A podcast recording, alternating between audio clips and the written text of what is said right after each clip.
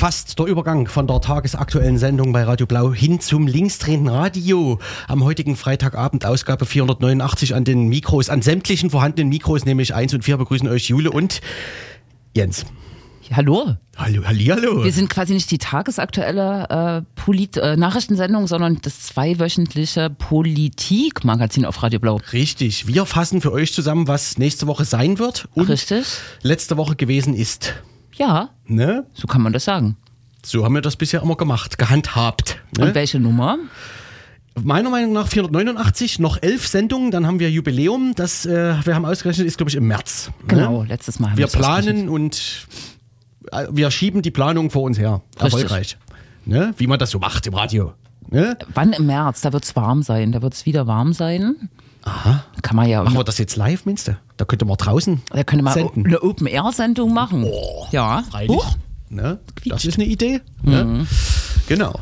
Ja. Nö, sonst ist im Prinzip alles Hat sich wenig verändert. gut. Letztes Mal haben wir über eine Parteineugründung gesprochen. Das war jetzt nicht ganz ähm, kritiklos. Ja, dass das- wir das gemacht haben? Genau, dass wir das gemacht haben. Ähm, dass wir das sozusagen nochmal in, in, in die Arena gezerrt haben. Ja. Und darum sagen wir vielleicht gar nicht mehr so viel dazu. Aber du kannst es auch verteidigen. Ja, nein, nein, nein. Man Ich, muss ich ja wollte auch- fast sagen, äh, ich wollte fast eine Brücke bauen. Es gibt auch diesmal wieder ein Thema, äh, wo sich Journalistinnen und Journalisten gefragt haben, hat, macht das Sinn, überhaupt darüber zu berichten? Nämlich? Die Lesung äh, der Lingua Tertii Imperii, ein äh, Buch des Philologen Viktor Klemperer in Dresden, beziehungsweise zwei Lesungen derer Art. Ja, Genau. Äh, sprechen wir Dres Dres- Dresden drüber, oder nö? wie du willst, ja. Ne? Viktor Klemperer, der die LTI unter anderem verfasst hat. Darum geht's. Und äh, ein jüdischer Mensch war, ne? Ja. Genau, Mhm, genau. ja. Der, in, der in Dresden äh, den Zweiten Weltkrieg und den Holocaust überlebt hat. Richtig, ja. Genau. Mhm. Und niemand Reden wir ja anders. später drüber. Ach so, machen wir. Ja, wie du willst. Wir können es schieben. Ja, ja, natürlich, ja, ja. Okay. So, genau. Ne, das war zum Beispiel. Das war. Mhm. Was auch war, naja, unser Ministerpräsident hat wie jede Woche Unfug, also Regierungserklärungen, artige Dinge gesagt. Mhm. Ja. War auch Landtagssitzung, da war er Mhm. jetzt kaum. Ja. Man hat ihn vermisst, könnte man sagen. Ja. Also, du jetzt nicht, aber Genau. anderes Personal. Genau. Es war auch vor einer Woche ungefähr der Jahrestag der Selbstenttarnung des nationalsozialistischen Untergrunds vor zwölf Mhm. Jahren, am 4. November, äh, war die Selbstenttarnung. Mhm. Dann große Aufarbeitung, naja, Prozess und es ist aber trotzdem noch nicht zu Ende. Weil Mhm. es gibt äh, Unterstützernetzwerke, Strukturen, die einfach noch unerhellt sind, würde ich sagen, oder einfach äh, schwach bestraft wurden. Mhm. So, ne? Ja. Mhm. Ja. Zum Anlass wurde demonstriert. Genau, Mhm. im Erzgebirge in Johanngeorgenstadt, wo. Auch eine Stadt der Täter. Ne? Also Genau. Jetzt nicht, dass alle Johann Georgenstädterinnen mit dem NSU äh, bekannt gewesen wären, aber die Täter, einige der Täter haben in Johann Georgenstadt gewohnt. So, ne? Genau, Genau, ne? dort gab es eine Struktur, ein Netzwerk, was auf jeden Fall ganz nah am NSU dran war oder zum NSU gehörte, sagt man, glaube ich. Ne? Das Ja, ja. Ehepaar Eminger, Matthias Dienelt, Mandy Struck, das sind so Namen. Mhm. Ähm, ja, genau. Ich glaube, ähm, äh, wie heißt sie? Beate Tepe hatte sogar ähm, äh, den Alias äh, übernommen Mhm. von Mandy Struck, meine ich, oder den Emingers, also irgendwie so eine Kombination. Also es war sehr nah dran, ja. Genau. ne? Und, und die Stadt, es passiert das Übliche quasi, ne? Ähm, Mhm. Man meldet eine Demonstration an, anlässlich eines Jahrestags in dem Fall. Und die Stadt bekommt Angst. Richtig, ja. Mhm. Nachdem sie vorher die freundliche Anfrage vom Projekt Offener Prozess, die Mhm. eine Ausstellung zum Thema gemacht haben, abgelehnt haben, sowas wollen wir in unserer Stadt nicht zeigen. So eine Hier- Ausstellung. Hier hat Ruhe zu herrschen. Hier hat Ruhe Ja. Mhm. zu herrschen, genau. Dann Aufregung und dann Nazis an jeder Ecke, kann man sagen. Mhm. Während die Demo durch mit 150, 200 Leuten durchs äh, Dorf, äh, durch die Kleinstadt zieht. Ne? Ja, ja, ja. Ich hatte auch, wie immer mal wieder aufkommt, äh, irgendwie aus irgendeinem Grund eine, so eine Diskussion gehabt, wie sich irgendwie die Situation mit Neonazis in Sachsen und so geändert hat. Und dann sieht man immer die Fotos von diesen Demos und das, das ist ändert sich einfach nicht. Das Ja. ist immer gleich. Ne? Ja, ja, ja. Die Bedrohungslage, weiß ich nicht. Im Prinzip, wie die Leute auftreten. Das, ja, ja, ja, genau. Also das ist noch da. Ne? Es Man ist vergisst da. es vielleicht manchmal in Ja, ja. Leipzig oder aus irgendwelchen Gründen. Genau.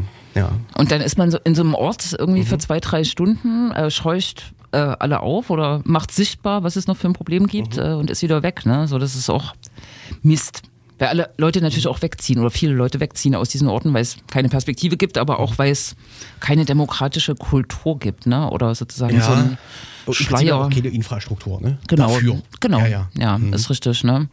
Ja. Also ich, äh, ja, ich hatte Angst bei der Demo. Viele Leute hatten Angst, äh, weil auch so undefinierbare Böller im Umfeld der Demo äh, flogen und die Polizei auch sehr planlos wirkte und wirklich an teilweise an jeder Ecke so eine Gruppe sich konstituiert hatte. Jetzt gar keine, das waren so Alltagskultur-Nazis. Das klingt komisch, aber die aus ihren Wohnungen einfach runtergekommen sind, sich vor der Haustür versammelt haben. Ein bisschen gebüllert haben.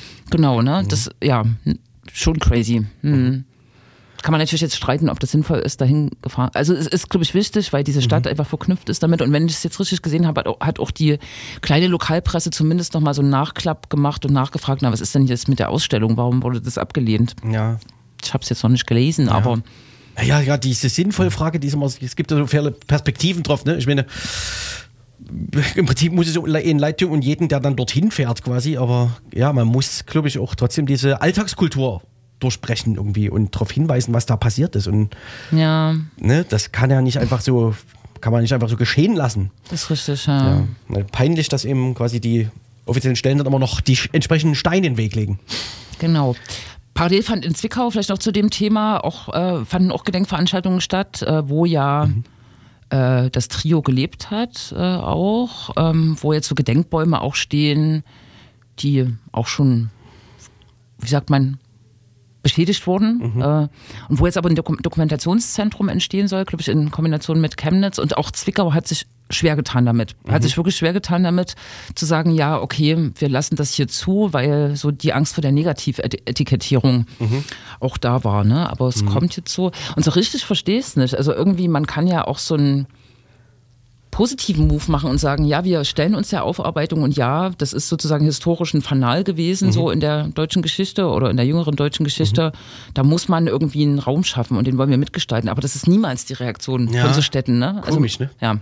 Also, Naja, vielleicht auch nicht komisch, aber äh, kommt auf jeden Fall regeln, passiert immer. Quasi. immer mal. Mhm. Ne? Ja, ja, genau. Stichwort äh, Alltagskultur. Wir haben heute ein Gespräch geführt mit Cornelia Ernst vor der Sendung. Äh, sie ist wiederum Euro Europaabgeordnete und wir haben mit ihr über eher abstrakte, abstrakte Dinge vielleicht erstmal oder so gesprochen. Dinge, die auf Europaebene passieren. Ne? Ähm, und die hat ganz deutlich gewarnt vor einer F- Veränderung unseres Alltags. Das fand ich sehr beeindruckend. Das macht sie ganz am Ende des Gesprächs. Ich nehme es quasi fast schon vorweg.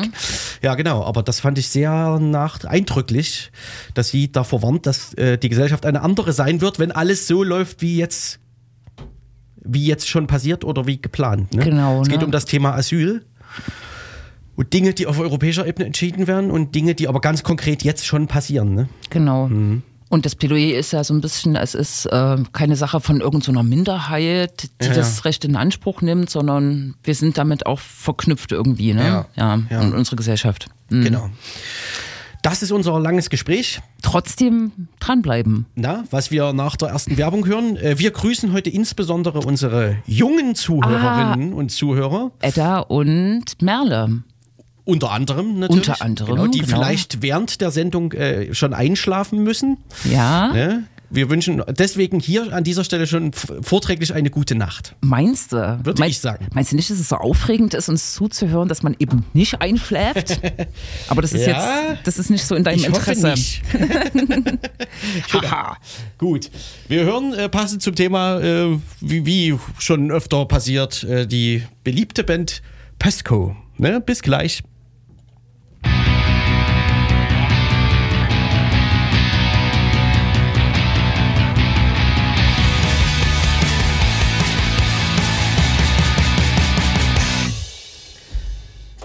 Was ist eine GEAS? GEAS ist ein gemeinsames europäisches Asylsystem, was jetzt ähm, nach mehreren Anläufen äh, über viele Jahre äh, offensichtlich jetzt kurz vorm Abschluss ist, ähm, beschlossen zu werden auf europäischer Ebene. Und das ist ja ein kompliziertes Verfahren. Mhm. Kommission legt was vor, Parlament ändert rum, ähm, der Rat, also die hier äh, Vorsitzenden der Regierung oder Innenministerinnen der Regierung, äh, sagen noch ihre Meinung. Und dann geht es nochmal in einen Trilog. Das ist dann mhm. Ein Prozess zwischen diesen drei europäischen Akteuren. Und es geht eigentlich darum, die gemeinsame europäische Asylpolitik zu gestalten. Mhm. Aber man muss sagen, was da fabriziert wurde, ist eher ein Abwehrpakt und ein mhm. Entrechtungspakt. So kann man das, glaube ich, wirklich sagen. Mhm. Genau. Ja. Und Unter anderem darüber haben wir mit Cornelia Ernst gesprochen, aber es gibt natürlich noch ganz viele andere Aspekte, die in dem genau. Zusammenhang gerade erwähnt werden müssen, regelrecht. Ne? Cornelia Ernst ist Europaabgeordnete, nicht mehr lange. Die beendet jetzt ihre letzte Legislatur, mhm. macht es engagiert. Ähm, schon seit 15 Jahren, glaube mhm. ich.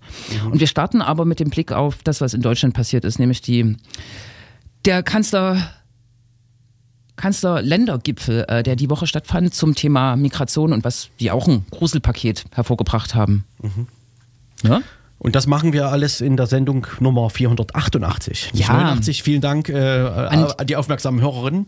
Genau. Genau. Und genau, wir hören rein in das Gespräch mit Cornelia Ernst. Wir erleben gerade eine krasse Diskussion europaweit, aber auch in Deutschland, die das, was, weiß ich nicht, 2015, 16 war, glaube ich, um Vielfaches, äh, ein Vielfaches übertrifft. Ähm, Hetze gegen Geflüchtete, Angstmache vor Migration, Eindämmung von äh, illegaler, sogenannter illegaler Migration. Ähm, das war auch Thema jetzt im, im Landtag zwei Tage lang zum Beispiel. Und am Dienstag hat sich in Deutschland äh, quasi äh, die Runde der Ministerpräsidenten mit dem Kanzler getroffen und dort sind verschiedene Beschlüsse gefällt worden. Einschränkungen von Sozialleistungsbezug, die die Externalisierung von äh, Asylverfahren und so weiter und so fort. Conny, hast du diese Ergebnisse dieses äh, sogenannten Kanzler-Bund-Länder-Treffens verfolgt und was sagst du dazu? Äh, man muss dieses Format sofort beenden weil äh, die Ministerpräsidenten praktisch gekauft werden mit den 7.500 Euro pro Kopf und Asylsuchenden ähm, sie werden gekauft damit und schlucken dafür auch andere Dinge. Und man wird im Bundestag und andersweit, äh, anderswo auch sagen, ja, seht doch, die Länder sind der Meinung, auch die sind der Meinung, dass Asylverfahren äh, so und so durchgeführt werden sollen, dass Leistungen eingeschränkt, eingeschränkt werden und so weiter. Also ich glaube, dieses Format muss sofort beendet werden. Das kann nicht sein, dass äh, die Ministerpräsidenten in der Runde mit dem Kanzler solche Dinge äh, beraten, die dann in Gesetze gegossen werden und die man uns dann auch um die Ohren hauen wird. Das ist das eine, was ich sagen will. Das andere ist, ähm, wie gesagt, der Kauf 7.500 Euro pro Kopf hat dann dazu geführt, dass man sagt, na ja, Asylverfahren außerhalb Europas, warum denn eigentlich nicht? Grenzkontrollen, weil es uns Spaß macht auch. Ich habe selber eine erlebt, und abgesehen davon, dass sie vollkommen unsinnig sind äh, und äh, auch wirkungslos und einfach nur Personal äh, in Anspruch nehmen, das anderswo vielleicht besser aufgehoben wäre. Also abgesehen davon sind sie in jedem Fall immer rassistisch einfach weil deshalb, und wir haben das in einem Zug von Wien nach Dresden gesehen, äh, so stattfinden, dass man einfach schaut, wer sieht ausländisch, wer sieht dunkel aus. Dort gehe ich hin und deren äh, Visa und ähnliches werden kontrolliert. Ich halte das für äh, wirklich unmöglich, sinnlos obendrein und rausgeschmissenes Geld. Du hast auch das Format äh, Ministerpräsidenten und äh, Kanzler in Frage gestellt. Man muss ja auch dazu sagen, ähm, was die dort vereinbaren. Das ist sozusagen, das ist ja wirklich äh, eine Veranstaltung, die gibt es seit ein paar Jahren, die gar keine Gesetzgebungskompetenz hat. Ne? Das ist sozusagen reine Lyrik, die aber, wie du sagst, ja ziemlich wirkungsmächtig ist. Und um vielleicht nochmal einen konkreten Blick ähm, zu lenken auf die Fußnoten dieser, also ich glaube, 18-seitigen Vereinbarung zum Thema Asyl, stechen ja Bayern und Sachsen besonders äh, hervor hervor. Du bist auch Europaabgeordneter aus Sachsen, aber genau, was macht es mit dir, wenn du liest, äh, dass äh, Sachsen dabei ist, das Grundrecht auf Asyl in Frage zu stellen? Ja, da bin ich froh, dass es außerdem noch Protokollnotizen aus Bremen und Thüringen gibt, äh, die ganz andere Töne schwingen und sich von so etwas doch zumindest distanzieren. Von Sachsen, ja, erwarte ich nicht sonderlich viel von Kretschmer, der seit Monaten Druck macht, Migration missbraucht um möglichst viele rechte Stimmen für sich äh, zu bekommen, was ihm aber nicht äh, gelingen wird und einfach nur Sachsen weiter nach rechts drückt. Und ich denke, das ist die eigentliche Gefahr. Nicht, dass der Kretschmer irgendwas erzählt, zusammen mit dem Söder oder irgendwelche Protokollerklärungen abgibt, sondern dass damit der Diskurs in der Gesellschaft nach rechts gedrängt wird. Und zwar so massiv, äh, dass man äh, kaum noch eine äh, Gegenwehr organisieren kann. Das ist zumindest sehr, sehr schwierig. Das werfe ich den beiden vor. Neu ist es nicht. Sie stellen sich in die Nähe der AfD und da gehören sie ja auch hin. Jetzt nimmt die Vereinbarung zwischen Bund und Ländern von äh, dieser Woche auch Bezug auf ähm, europäische Asylpolitik und ein ganz krasser Punkt, äh, der da raussticht, ist die Vereinbarung oder der Auftrag sozusagen zu prüfen, ob äh, Asylverfahren außerhalb Europas, äh, außerhalb der Europäischen Union ähm, durchgeführt werden sollen. Was sagst du dazu? Man muss klar sagen, dass Asylverfahren außerhalb Europas ähm, beziehungsweise die Auslagerung von Asylverfahren außerhalb der Europäischen Union, denn darum geht es, bedeutet, dass sie Menschenrechte auch ausgelagert werden. Man kann von keinem Drittstaat der Welt, nicht dem allerbesten, verlangen, dass er EU-Normen umsetzt, weil er gar nicht dazugehört. Und äh, man kann auch nicht erwarten, dass ein Drittstaat äh, ähm, die Genfer Flüchtlingskonvention, äh, vielleicht ein Drittstaat wie Libyen oder äh, äh, auf dem Balkan, wo die Grundrechte nicht eingehalten werden, äh, dass man damit rechnen könnte, dass diese Grundrechte eingehalten werden. Also das, was die Bundesregierung sagt, in Übereinstimmung mit der Genfer Flüchtlingskonvention, ist gelogenes Zeug. Man ist einfach dann am Ende mit dem europäischen Asylsystem, wer das Asylverfahren auslagert außerhalb der Europäischen Union, beendet das individuelle Recht auf Asyl innerhalb der EU. Das ist erledigt damit. Das muss man ganz klar sagen. Äh, deswegen sind wir strikt dagegen, denn das ist immerhin ein Recht, das äh, tatsächlich nach dem Zweiten Weltkrieg äh, erkämpft wurde mit der Genfer Flüchtlingskonvention. Das kann man nicht einfach beiseite schieben. Und es ist ein Desaster, dass hier nicht genug Protest auch unter den, äh, mit, unter den Ministerpräsidenten ähm, aufgebracht wurde gegen äh, solch einen Unsinn. Und vielleicht noch ein letzter Gedanke zum Türkei-Deal, denn der ist der, wie soll ich sagen, der, das Vorbild für sämtliche ähm, Verträge mit Drittstaaten, wo man Asylverfahren hin auslagern will. In der Türkei gibt es keine Erstaufnahmeeinrichtung, gibt es nur Removal Center. Also Center, deren Sinn und Zweck darin besteht, Menschen ein Papier in die Hand zu drücken und sie abzuschieben. Und was wir in der Türkei erlebt haben, ist eines ganz klar. Es sind 40.000 Iranerinnen und Iraner abgeschoben worden. In dieser Zeit jetzt. 40.000. Das heißt, dieser Türkei-Deal hat nicht einen Tag lang seit seiner Existenz dazu beigetragen, Menschenrechte zu wahren und einzuhalten. Türkische und iranische Geheimdienste arbeiten zusammen und liefern sich gegenseitig Oppositionelle aus. Das ist das, was erreicht wurde mit dem EU-Türkei-Deal. Da werden die Augen geschlossen. Es muss Schluss sein mit solchen widerlichen Verträgen, die die Menschenrechte mit Füßen treten.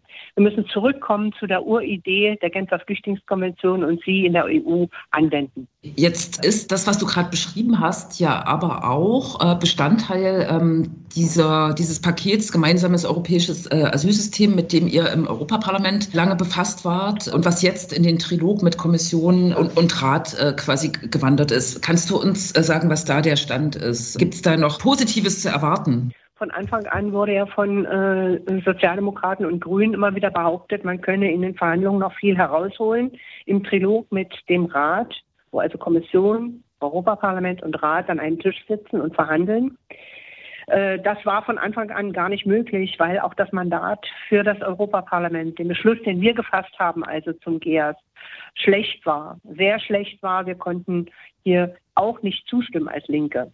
Das heißt also, mit zwei schlechten Mandaten wird verhandelt und es ist natürlich klar, dass dabei auch nichts Positives rauskommen kann. Fakt ist, äh, dass bis zum 5. und dem anderen 7.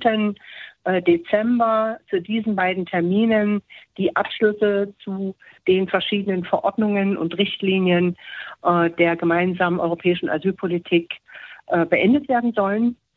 Das heißt, in diesem Jahr soll noch alles unter Dach und Fach. Und das bedeutet keine Verbindlichkeit für Aufnahmen von Geflüchteten in der Europäischen Union. Das ist ein absoluter Rückschritt, ja sogar zu Dublin IV kein, äh, keine ähm, wie soll ich sagen, Priorisierung auch von Aufnahmen. Man kann also auch sich freikaufen von Geflüchteten für 20.000 Glocken. Man kann äh, die Externalisierung vorantreiben als einzelner Mitgliedstaat, also Verträge mit Libyen, mit äh, Tunesien, mit sonst wem abschließen, um möglichst Geflüchtete dort äh, zu belassen bzw. zu verhindern, dass überhaupt irgendjemand nach Europa kommt. Es wird Grenzverfahren geben äh, zur Aussonderung von Geflüchteten. Das heißt, da wird man schauen, in welchen, durch welchen sogenannten sicheren Drittstaat äh, sind die Geflüchteten gelaufen äh, und dann können sie dorthin geschoben werden. Dass diese Grenzverfahren werden verpflichtend sein. So ist jedenfalls äh, das Verhandlungsergebnis. Der Solidaritätsmechanismus kann auch beinhalten die Rückführung, dass man also Gelder gibt, um Leute wieder abzuschieben, also Migrantinnen und Migranten. Die Instrumentalisierung soll eingeführt werden. Das heißt also Migration. Man braucht keine Asylverfahren mehr durchführen, wenn man äh, den Eindruck hat, dass äh, an irgendeiner Grenze sehr viele Geflüchtete ankommen und äh, gewissermaßen instrumentalisiert werden. Stichwort Irak an der ostpolnischen Grenze. Ähm, äh, dann kann man sagen, es muss kein Asylverfahren angewandt werden, weil die Migrantinnen und Migranten sind ja nur missbraucht worden äh, für andere Zwecke, die sogenannte Instrumentalisierung. Und deshalb muss gar nichts gemacht werden, die können gepusht werden. Pushback wird also damit institutionalisiert, ganz klarer Fall, äh, obwohl das äh, nach europäischem Recht gesetzeswidrig ist. Mich würde noch interessieren, wird das GEAS Stand äh, haben? Es wurde ja auch viel in Deutschland diskutiert, dass gerade die, ich sag mal, die rechtsregierten Staaten, Polen, das verändert sich jetzt gerade, äh, Ungarn, das nochmal zum Kippen bringen könnten. Wie, wie ist da die Einschätzung? Kann man das jetzt zu dem Zeitpunkt sagen? Äh, auf keinen Fall. Ähm, die PIS ist zwar jetzt weg äh, äh, in Polen an der Regierung, das ist sehr, sehr gut, keine Frage, aber man muss sich mal das Konglomerat an verschiedenen Parteien anschauen in Polen. Es wird keine Änderung der Migrationspolitik geben. Daran glaube ich nicht. Es wird weitergehen mit der Urbanisierung Europas und natürlich wird Migration der wichtigste Motor sein. Also man muss sagen, es geht überhaupt nicht um Geflüchtete, interessiert sie gar nicht. Es geht darum, Migration zu benutzen, um tatsächlich bestimmte grundsätzliche Veränderungen in Europa herbeizuführen. In der Rechtsstaatlichkeit, was ist rechtsstaatlich und was nicht. In der Demokratie, was ist demokratisch und was nicht. Ja, also hier wird momentan die Welt geändert und da ist das ein Motor. Und äh, natürlich Migranten, Migrantinnen und Migranten können sich ja am wenigsten wehren. Die kommen halt hierher, sie sind auf uns angewiesen. Und das macht die Dinge natürlich besonders schwierig, äh, dass sie äh, tatsächlich der schwächste Teil der Bevölkerung sind, ganz objektiv. Und das wird gnadenlos ausgenutzt. Und das ist der, der eigentliche Punkt, der jetzt passiert. Diese Welt wird sich ändern, wenn das Asylrecht abgeschafft wird. Es wird einfach eine andere werden. Und dieses Deutschland wird auch anders sein. Und wenn die Ampel nachgibt äh, in all den Verhandlungen, das wird sie, das macht sie die ganze Zeit ja schon, es gibt ja keine Proteste, nichts, dann wird hier was richtig kaputt gehen und die Zivilgesellschaft wird davon betroffen werden. Die Kriminalisierung wird vorangetrieben werden äh, äh in Bezug auf, äh, auf Zivilgesellschaft die, und Initiativen, Aktivistinnen, die Migrantinnen unterstützen. Das ist ganz klar. Also es verändert sich die Welt. Es geht nicht nur um Migrantinnen und Migranten im engeren Sinne. Das Ding ist lange weg. Hier geht es um einfach mehr um uns selber. Das müssen wir begreifen, wenn wir diese Debatte führen. Und ich sage das deswegen, weil ich viele kenne, die immer sagen, ja, du mit deinem Spezialthema. Es ist weg, es ist vorbei, dieses Spezialthema. Es geht darum, dass es jetzt um uns geht, um unser Zusammenleben auch. Und das müssen wir in die Köpfe reinkriegen. Wir brauchen dazu eine Gegenöffentlichkeit. Das ist das Allerwichtigste, was wir jetzt benötigen, um äh, tatsächlich auch aufzuklären, was hier passiert in diesem Land und in Europa. Danke, Conny.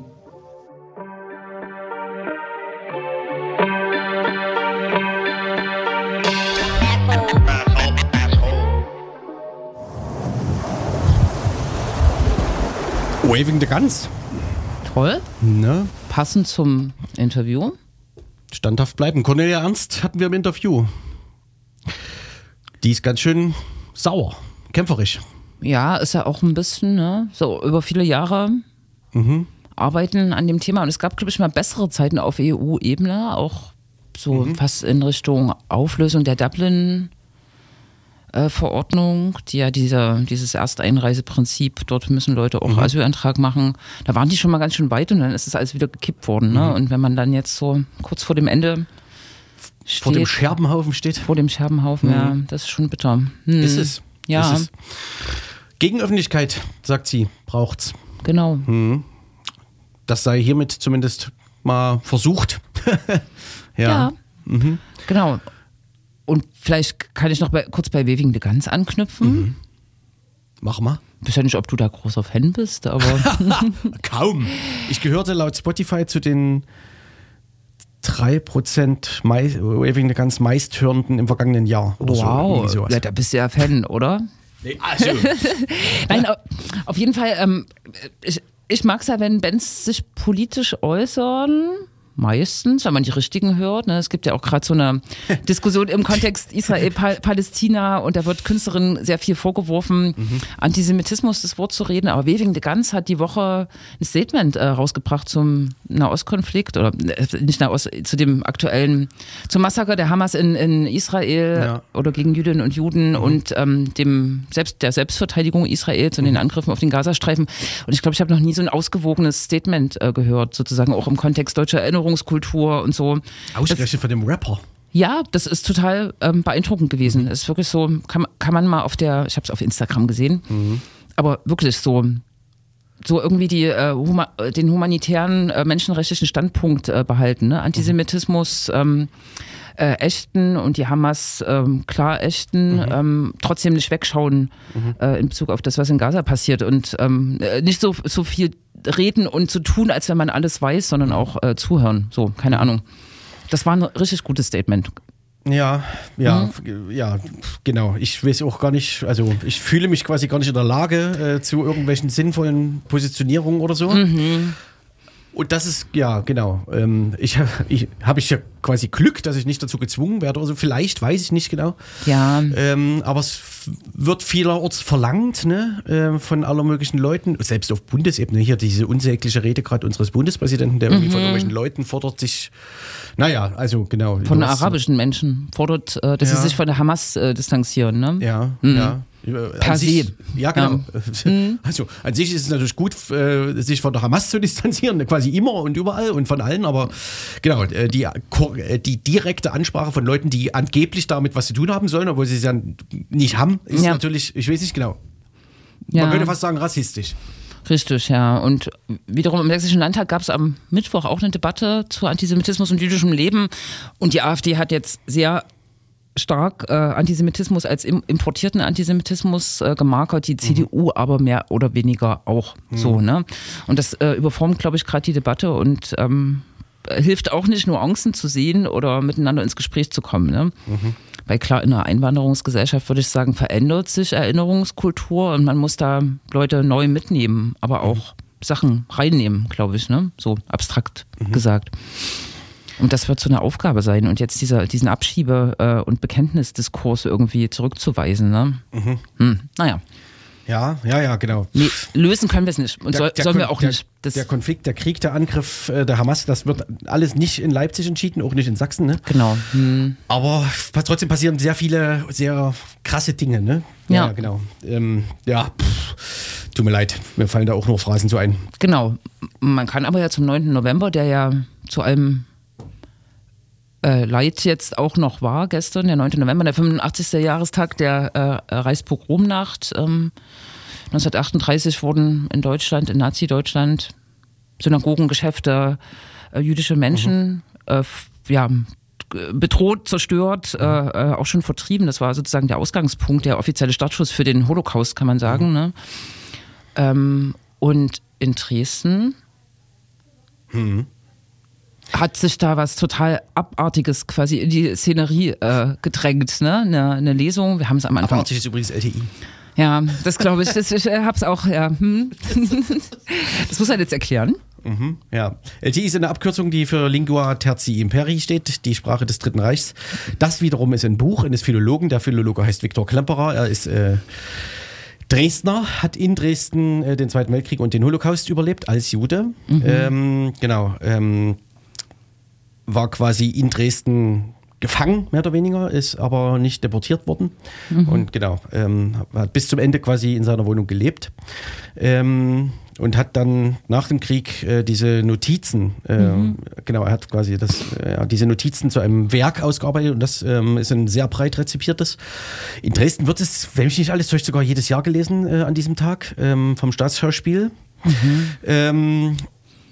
Und es gab in Dresden jetzt eine äh, ausufernde Debatte um eine andere Lesung, äh, nämlich äh, einer von den Freien Wählern in Dresden initiierten, ähm, an einem anderen Ort aber gleichzeitig quasi. Ähm, und verantwortlich zeichnete dann wiederum Susanne Dagen, die für die Freien Wähler in Dresden aktiv ist, aber eher bekannt als äh, Buchverlegerin mhm. und Betreiberin eines äh, Buchhauses in Loschwitz. Ähm, und also die ist auch völlig eindeutig der neuen Rechten zuzuordnen, ähm, mit Verbindungen zu den diversen Akteuren ähm, mhm. in dieser äh, Ecke. Genau. Ähm, wodurch sich natürlich Kritik regte. Und unter anderem ähm, wunderte man sich auf Stadtebene, dass dann zu dieser Veranstaltung eben so Gestalten wie äh, Uwe Steimle eingeladen wurden, um aus diesem Buch zu lesen. Und das ist, ich muss aus Versehen, das ist einfach der blanke Hohn. Mhm. Ähm, ich weiß nicht, ob man jetzt zu Uwe Steimle noch viel sagen muss, haben wir, glaube ich, oft genug gemacht in dieser Sendung. Ähm, genau, äh, der ist auf jeden Fall kein linker mehr, ne? Nein. ja, genau. Ähm, Arnold Fatz hat, glaube ich, noch gelesen und Antje Hermenau, Antje ehemals Hermenau. Grünen-Vorsitzende, aber ja. auch abgedriftet, muss man sagen. Ne? Ja, ja, Nach, genau. So rechts verschwurbelt, mhm. abgedriftet. Ja, mhm. Und ähm, Susanne Dagen hatte das Ganze natürlich ganz anders konnotiert als die LTI, äh, weiß ich nicht, gemeint ist, sozusagen, nämlich, äh, dass man mit der LTI heutzutage gucken muss, wie hier äh, der sogenannte äh, Korridor, der Debattenkorridor verengt mhm. wird. Ne? Äh, mhm. Und dass es da Parallelen gibt. Oder so ist es gemeint natürlich. Hat sie wahrscheinlich nie irgendwo so gesagt, aber genau. Deswegen unter anderem regte sich Kritik und auf Stadtebene versuchte man sogar die Veranstaltung zu verhindern. Ähm, das klappt aber nicht, weil es eine Fraktionsveranstaltung der Freien Wähler ist. Alles mhm. unangenehm. Also erst auch diese Aussage, wir verhindern das.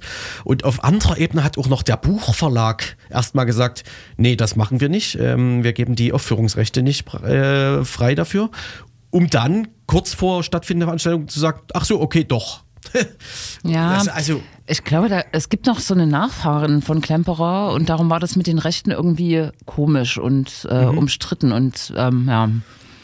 Ja, ja, ja, genau. Es ist, es ist immer schwierig, sich auf diese Ebene zurückzuziehen. So ab, ja. wenn, dann muss es wenigstens, weiß ich nicht, dann muss es Hand und Fuß haben, ne? Genau. Das ist so, das ist ein unwürdiges Schauspiel, was dann passiert und so, genau. Ich weiß nicht genau. Ich habe heute äh, nochmal ein Gespräch mit äh, dem Journalisten äh, Vollmer, glaub, Claudius Vollmer, ich glaube, von der. Äh, Vollmer, ja. Ja, genau. Mhm. Von der Süddeutschen, von der Süddeutschen mhm. äh, gelesen. Der fand dann die Veranstaltung an sich sehr unspektakulär oder hat quasi eher so festgestellt, dass, mhm. dass das Werk quasi stärker ist als Steible. Also selbst mhm. wenn Steible LTI vorliest, wird das nicht auf immer, äh, also da weiß ich nicht, bleibt das trotzdem LTI, ne? Mhm. Genau. Er hat, fand sozusagen die Veranstaltung dann eher unspektakulär, wenn man den Texten zugehört hat, was offensichtlich die meisten da vor Ort getan haben. Also, ja. genau. Worauf sehen sich dann die Leute, also der MDR-Journalist, Journalist, der die Fragen stellte und Claudius Vollmer dann wieder die Frage stellten, äh, springen wir eigentlich schon wieder über jedes Stöckchen und berichten hier dann über jeden Mist und so und dann geht das da hin und her und zwei Wochen lang redet man über diese Quatschveranstaltung und naja, so, genau, das war so ein bisschen, weiß ich nicht, so der einzige Outcome, den ich bisher dazu gelesen habe. Das heißt sozusagen, ja, klar, Sie wollten durch diese Debatte vorher die Aufmerksamkeit und es ist ja mhm. gelungen, es waren so viele äh, Zuhörerinnen. Das war voll dass irgendwie genau. 100, habe ich heute gelesen, mindestens mhm. abgewiesen werden ja. mussten oder keine Karten mehr bekommen haben. Vielleicht ne? noch zu der anderen Lesung. Ja, also Diskurshoheit mhm. und vielleicht auch noch sozusagen hier, was hat, hat Conny Ernst gesagt, Glocken, also Kohle, die reinkommt. Ne? Mhm. Wenn, wenn das eine kommerzielle Veranstaltung war, weiß ich nicht. Ne? Mhm. Diese zwei Motive.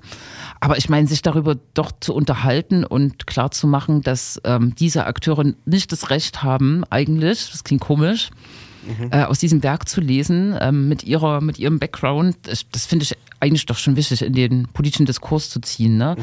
Und die Kulturbürgermeisterin Dresdens, äh, Anne Klepsch, der OBM ist im Urlaub, ich würde der beispringen, wenn sie sagt, ähm, sie wollte Schaden von der Stadt abwenden äh, und sozusagen so eine potenzielle Verharmlosung, wie sagt man das, des Nationalsozialismus mhm. ähm, und so weiter. Relativierung hättest du in dem Fall vielleicht eher getroffen. Relativierung, die da irgendwie drinsteckt, wenn man die Akteure und ähm, genau. das, ja, ja, genau. Äh, das, das Werk zusammennimmt. Genau, ähm, das hab, äh, konnte ich schon total gut nachvollziehen. Ne? Mhm. Aber, Sicherlich, ne? aber das Absurde war, dass der andere Bürgermeister dann ihr in die Parade gefahren ist. Mhm. Ne? ja. Der erste ja, Bürgermeister. Ja, also wenn man, wenn man zu diesem Mittel greift, dann muss wenigstens, dann muss das Hand und Fuß haben. Ja, ja. Auch, also genau, da, also sonst ist das ein, ich kann es nur wiederholen, das ist ein unwürdiges Schauspiel. Dann, dann Genau, dann gewinnst du doppelt als Susanne Dagen oder als wie auch immer. Ne? Mhm. Genau, naja. Hm. Schlimm, Dresden, Sachsen, alles wie immer. Mhm, mh. Ja. Ich nicht, machen wir noch Literaturhinweis. Also wer äh, sich, wer, wer, das, wer, wer die LTI noch nicht kennt, noch nicht sich angeguckt hat, guckt euch das an, das ist ein total wichtiges Buch. Genau, sehr aufschlussreich. Was die Walter Worte angeht. Ne? Das stimmt, ich habe es ja vorgeführt und ich, ich habe LTI zu Hause. Ich gucke nachher gleich rein. Mhm. Mhm. Ja. ja. Das Kapitel wüsste ich jetzt nicht auswendig, wo du nachgucken musst, aber gut, das, das reichen wir nach. ja, vielleicht ist das ja auch ein Outcome, dass äh, Menschen das kennenlernen oder jetzt mhm. Lust haben, da mal reinzugucken und mhm. das zu reflektieren. Könnte ja noch das Positive sein. Genau, was, mhm. genau, was die Walter Worte angeht, äh, noch, ich ergänze noch einen Satz, weil es ja in letzter Zeit öfter mal darum geht, dass die Sprache verhunzt wird, dies, das und so. Was ja dann, was er spielt ja immer auf einen äh, Zustand von Sprache ab, der irgendwie irgendwann mal geherrscht haben soll. Und ich glaube, dieses Buch LTI macht auch noch mal klar, wie, wie das funktioniert ne? und wie krass das passiert ist in diesen äh, zwölf Jahren äh, NSDAP-Herrschaft. Ne? Mhm. Äh, ja, ja, genau. Ja. Mhm. Ne? Also die Umformung der Sprache, die Andersnutzung, Umdeutung von Begriffen und so, ne? Ist richtig, ja. Einführung neuer Begriffe. Also, so viele Aspekte. Ne? Mhm. Mhm. Ja. Ähm, du warst im Landtag. Genau, aber ich habe, ähm, will dir jetzt nicht in die Parade fahren, aber ich habe sozusagen ähm, was, was auch zu diesem sächsischen, äh, der Landtag ist natürlich auch in Sachsen, ne? Ach, gucke. Aber heute. Ähm, Seit heute erst, oder? Heute musste ich äh, doch aufgucken, weil ähm, man kann das sozusagen ein bisschen an Dresden anknüpfen. Ich will das jetzt nicht gleichsetzen oder so, aber heute sollte in Freital eine Ausstellungseröffnung stattfinden von der Ausstellung Herzkampf, die äh, zivilgesellschaftliche Akteure quasi mhm. darstellt, Fotos und sozusagen genau, pa so Texte, ne? Ziele, ne? Werte, mhm. ähm, was treibt dich an? Also viele Antifaschistinnen, aber auch viele Klimabewegte, mhm. äh, weiß ich nicht, Menschen und so weiter. Äh, und dazu sollte auch noch eine ähm, Lesung mit Jakob Springfeld stattfinden. Ein junger Mensch, der, glaube ich, aus dem Raum Zwickau kommt und mit einem Buch über die sächsischen Zustände quasi jetzt bundesweit rumtourt und das, glaube ich, sehr plastisch macht, gerade für junge Leute, was hier nazimäßig los ist.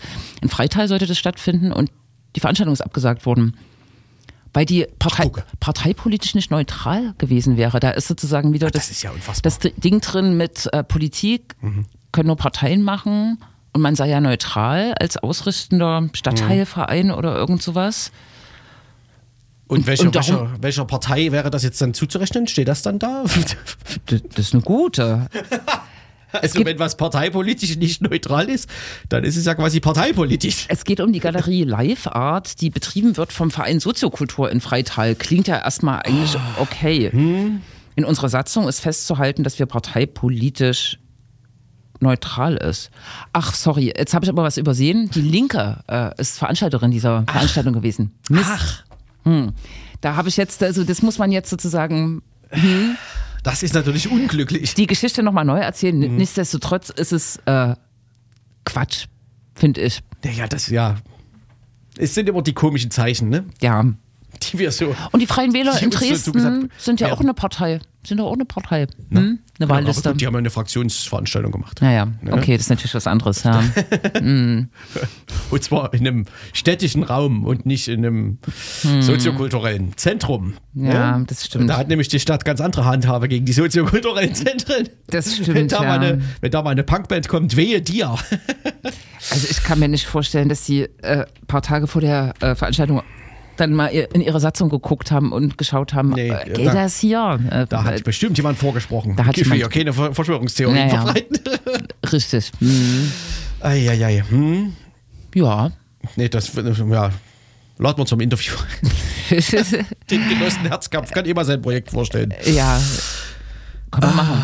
hm. ist schon gut. Das ist das ein bisschen, was fehlt, auch wenn du auf Landtag äh, ansprichst. Ähm, mhm. das Hauptthema war, was, wir, äh, was Conny schon besprochen hat, ähm, mhm. Abschaffung des Grundrechts auf Asyl. Ja. Krass auch, dass das äh, im Landtag verhandelt wird, ne? Aber ja, ja, ja genau. Es, ich glaube, das ist immer die Konstellation, dass die AfD tatsächlich Debatten ähm, anmeldet, äh, Debattenthemen, die äh, Kretschmer schon irgendwie mal so kommuniziert hat und er macht das ja seit äh, mhm. Sommer, das mhm. Grundrecht auf Asyl in Frage stellen mhm. und die Bundestagsfraktion der CDU springt dann hinterher und hat da auch Vorschläge mhm. und die AfD äh, meldet es dann an, sozusagen, um die CDU zu packen, so, ne? Mhm. Mhm. Die CDU ist so rhetorisch, eh, also in der Nähe, glaube ich, bei solchen Themen. Ich weiß nicht, wie oft mhm. ich ähm, illegale Migration verhindern gehört habe in den letzten zwei Tagen dieser Plenarsitzung. Mhm. Das ist schon oben auf, ja. Mhm. Aber ja, es ist, äh, äh, was soll man dazu noch sagen? Ne? Und darum ist es eigentlich wichtig, die positiven Geschichten zu erzählen, wie es Herzkampf macht. So, ne? Ja, ist richtig, ja. Weil, Darf ich trotzdem noch eine negative berichten? Auf jeden Fall. Ist ich ja habe bei, bei der Asyldebatte äh, zugeguckt ähm, und also mir ist wirklich nachhaltig negativ in Erinnerung.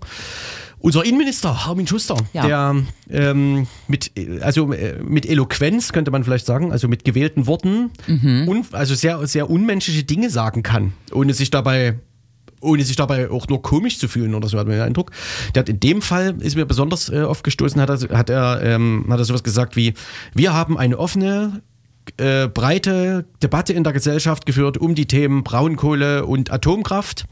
Und das war möglich. Und dann muss es doch auch möglich sein, eine breite und offene Debatte in der Gesellschaft zu führen äh, über die Beschränkung äh, von illegaler Migration. Ähm, mhm.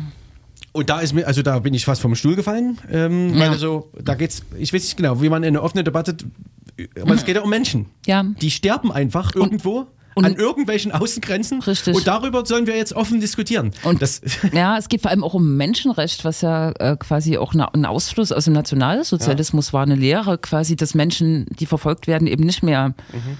vor verschlossenen Grenzen stehen und ähm, gerungen werden muss, wo jetzt äh, so ein Schiff ankommt, so ne. Und das war ja und äh, was was der Hintergrund ist, ähm, Kretschmer sagt, glaube ich, vielleicht inzwischen doch, aber er hat lange nicht offen gesagt, ich will das äh, Grundrecht auf Asyl streichen mhm. und hat immer gesagt, wir brauchen eine Ethikkommission, um ähm, über die Zeitgemäßheit des Asylgrundrechts zu sprechen. Ne?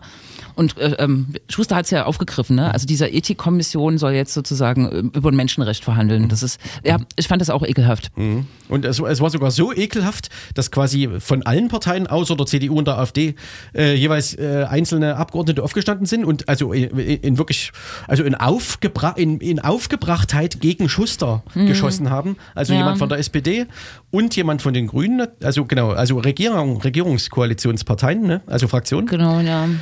Und das muss er erstmal schaffen. Genau. Woraufhin Schuster dann wiederum sowas sagte wie, ich habe manchmal das Gefühl, ich hätte es hier mit vier Oppositionsparteien zu tun. War natürlich auf die ähm, Grünen und die SPD bezogen, die ja mhm, mhm. Regierungs... Aber klar, äh, also das hat er auf jeden Fall geschafft. Ja. Brauchen sich vielleicht auch nicht wundern. Ähm, und dann noch dieser bedeutsame Moment, dass dann äh, der Fraktionsvorsitzende der AfD, Jörg Orban, wiederum aufsteht und sagt, äh, sie sprechen fließend AfD zu mhm. Schuster mhm. und der sitzt dahinter und lacht. Also wahrscheinlich ja. versucht er abfällig drüber zu lachen, aber es ist alles also, traurig einfach. Ja, ja, ich, keine Ahnung. Viele haben ihm ja, ähm, als er da vor wissen nicht, anderthalb Jahren kam in Vertretung für Wöller oder als Nachfolger, ja. viele waren ja erstmal so, oh, der ist ja offen und so. Mhm. Also ich selber auch so, mhm. aber ähm, der macht das mit dieser Eloquenz und mhm. äh, nicht mit dieser Dumpfheit wie, mhm. wie Wöller oder mit diesem technokratischen mhm. Ding. So, das ist so eine, eine krasse, gefährliche Kombination. Ne? Und mhm. das ist nicht das erste Mal im Landtag. Ja, und der ist auch so ein bisschen, der, der ist so ein bisschen offener, ne? Also der geht wirklich, da geht er auch zu dir hin und redet so mit allen so, ja, als ob es genau. auf Augenhöhe wäre oder so. Und er es, es, ist wirklich zum wiederholten Mal, mhm. dass er da für die, also die Minister sprechen ja für die Regierung, mhm. dass er da die Position der Regierung äh, vorträgt, aber eigentlich eine CDU-Position und das bringt halt diese äh, kleinen ja. Koalitionspartner auf. Ja, aber ehrlich gesagt hört man die kleinen Koalitionspartner, wenn diese Ministerpräsidentenkonferenzen dies mhm. und das ist, da hört man die halt auch nicht. In dieser Erklärung, über die wir mit Conny Ernst mhm. gesprochen haben, äh, aus dieser Woche, gibt es dann so Protokollnotizen aus Sachsen, aus Bayern, aus Bremen, aus Thüringen und da kann man sozusagen die Regierungskonstellation rauslesen in, für Sachsen mit der Protokollnotiz Abschaffung des Grundrechts auf Asyl. Und Ausweisungen hier aller Araber, die nicht Mhm. äh, ähm, sich von Hamas lossagen. Da liest man jetzt kein Schwarz-Rot-Grün raus. Ne? Mhm. Und da frage ich mich, wie die das da in ihrer Regierung handeln. Mhm. In Bremen und Thüringen weiß ich, da wird darum gerungen, was da noch in diese abweichenden Protokollnotizen kommt. Ja. Um ein progressives Ding noch zu setzen. Ne? Mein Eindruck wäre ja immer erstmal sofort, dass die CDU darüber quasi nicht redet mit den kleineren Koalitionspartnern, dass sie das einfach so machen. Ja, das könnte sein, Mhm. aber das geht ja nicht, ne? Nö. aber man kann Das ja machen. nicht. Mhm. Ja. Also ich möchte jetzt hier nicht die SPD oder die Grünen Eben. entschuldigen, frei von Richtig. Schuld sprechen. Na, aber hallo. Ja. Hm. ja. Das, also. ne? Am Mittwoch ähm, deutete sich so an, Landtagssitzung, also wir sind ja jetzt kein Landtagsformat, ähm, dass die CDU zum ersten Mal mit der AfD stimmt. Da ging es um so einen Dringlichkeitsantrag der AfD, weil ähm, die Auszahlung der Fördermittel für, für Bauern in Sachsen irgendwie sich massiv verzögern und das bringt finanzielle oder ökonomische Probleme für die äh, Bauern. Und die AfD hat den Rücktritt des grünen Landwirtschaftsministers gefordert und das war vorher, glaube ich, schon ein hartes Ring, dass die CDU dem, nicht durch, äh, nicht zustimmt, so, ne? Ja. Obwohl die CDU quasi auch für diese Syst- Systematik und die Fördermittelpolitik und die Bürokratie äh, selbst verantwortlich ist, so, ne? Aber das war, ja. Aber darin sind ja gut, sozusagen die, die Schuld dafür von sich zu weisen. Äh, oder richtig. die gar nicht erst, also Richtig. Ja. Und diese, äh, aber diese Lobbygruppen, dass sie das glauben oder die gar nicht erst an sich ranzulassen, quasi, Ja. wenn das jemand. ja, so ist es. Ja. Genau, politisch auf auf jeden Fall auch harte Zeiten im Landtag, wenn man das so sagen will. Und im, im Land.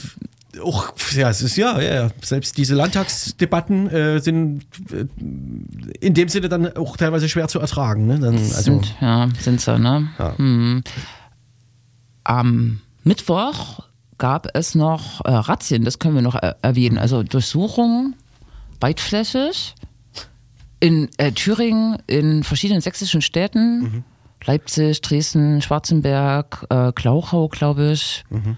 Zwickau und wie gesagt in thüringischen Städten, Jena Mhm. wahrscheinlich und Erfurt, wegen ähm, Auseinandersetzung auf einer 1. Mai-Demonstration in Gera, ich, ich meine 2019, wo es sozusagen Rangeleien gab und wegen Landfriedensbruch, ähm, Bruchs, besonders schwerem Fall von Landfriedensbruchs, fanden jetzt diese Durchsuchungen statt. Aber das klang schon auch ein bisschen wild. Ich weiß jetzt nicht so viel darüber, aber es klang wild. So, ja, ja, ich glaube, Katharina König hatte ein bisschen was dazu geschrieben. Ne? genau. Ja, dass also ähm, das Polizeiagieren an diesem Tage nicht besonders glücklich gewesen sei, hat sie, glaube ich, konstatiert. An diesem 1. Mai oder an diesem. an dem 1. Mai. Ja, das war, glaube ich, auch der Tag, an dem auf der Zufahrt von, ich meine, Leipzig nach Zwickau äh, Menschen angegriffen wurden von Neonazis auf Ja, ja. ihrem Weg, ne? Ja. Und insofern, äh, genau, ist das wieder so ein bisschen fast schon ein Rumdrehen der Verhältnisse oder so, dass jetzt drei Jahre später dann, ja, genau. Naja. Also Mhm, richtig klar so. ist es nicht, ne? Hm. Und was komischerweise irgendwie immer wieder klappt, ähm, dass die, die Presse fragt, die Polizei, hat das was mit äh, dem Fall Lina E. zu tun? Ja. Die Polizei sagt, wir können dazu nichts genaueres sagen.